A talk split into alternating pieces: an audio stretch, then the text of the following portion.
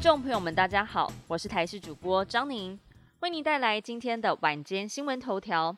首先关心，莫德纳 BA. 点五次世代双价疫苗通过紧急使用授权，适用十二岁以上民众作为追加剂。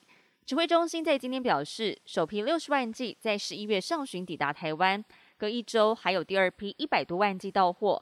根据 BA. 点一次世代疫苗最高一天接种六点九万人次来推估，疫苗供应量充足，所以这一次不用分阶段开放施打，可以一次开放十二岁以上都可以接种 BA. 点五次世代疫苗。而由于台湾疫情持续的下降，工卫专家点出，预计十二月就有机会解除户外口罩禁令，等于是只有进到室内才需要戴。确诊者居家照护天数，则是要等到单日确诊数降到了万例以下，才比较可能缩短到五加零。台铁今天中午发生了不条缠绕电车线，导致列车延误，下午一点才刚复驶。台南龙田到新市路段，在下午一点零五分又传出了电车线掉落，双线中断，紧急调派公路接驳，确保旅客的权益。截至到下午三点半，在现场还有超过两百名的旅客正在等待接驳。台铁表示，现场电车线双向两条线都断掉，由于必须要先用柴油车将路线上的列车脱离，才能让抢修车进入维修，评估抢通的时间会比较久。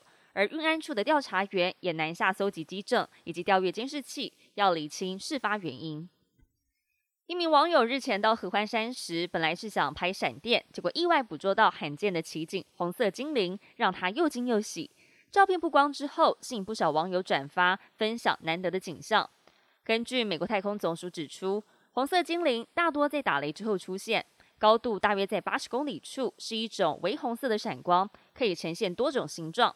而这样子的奇特景象，在一九八九年才第一次被拍摄到，并且取得相关直接的观察证据。科学家也将这个难以捉摸的事件形容成精灵。至于多久会出现一次，和什么样的情况可以出发，目前都还没有答案。国际焦点：中共二十大确立习近平第三个任期，近来他积极改善跟西方国家的关系。下个星期，德国总理肖兹将访问中国，而肖兹将是疫情爆发两年多来第一位访中的西方国家领袖。肖兹确定将会见中国总理李克强，至于习近平会不会跟肖兹见面，目前还不确定。而肖兹访中之前送上了一份大礼，传出将批准中国收购德国一家晶片生产工厂。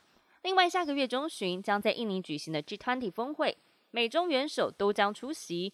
拜习两个人会不会进行面对面会谈，也是一大关注焦点。全球首富马斯克日前完成了四百四十亿美元收购推特之后，推特将在十一月八号从纽约证券交易所下市。根据外媒报道。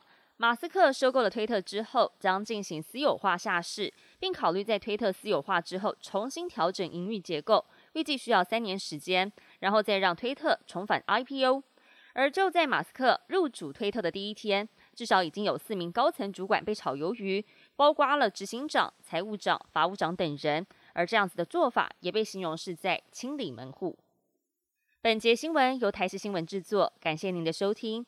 更多新闻内容，请持续锁定台视新闻与台视 YouTube 频道。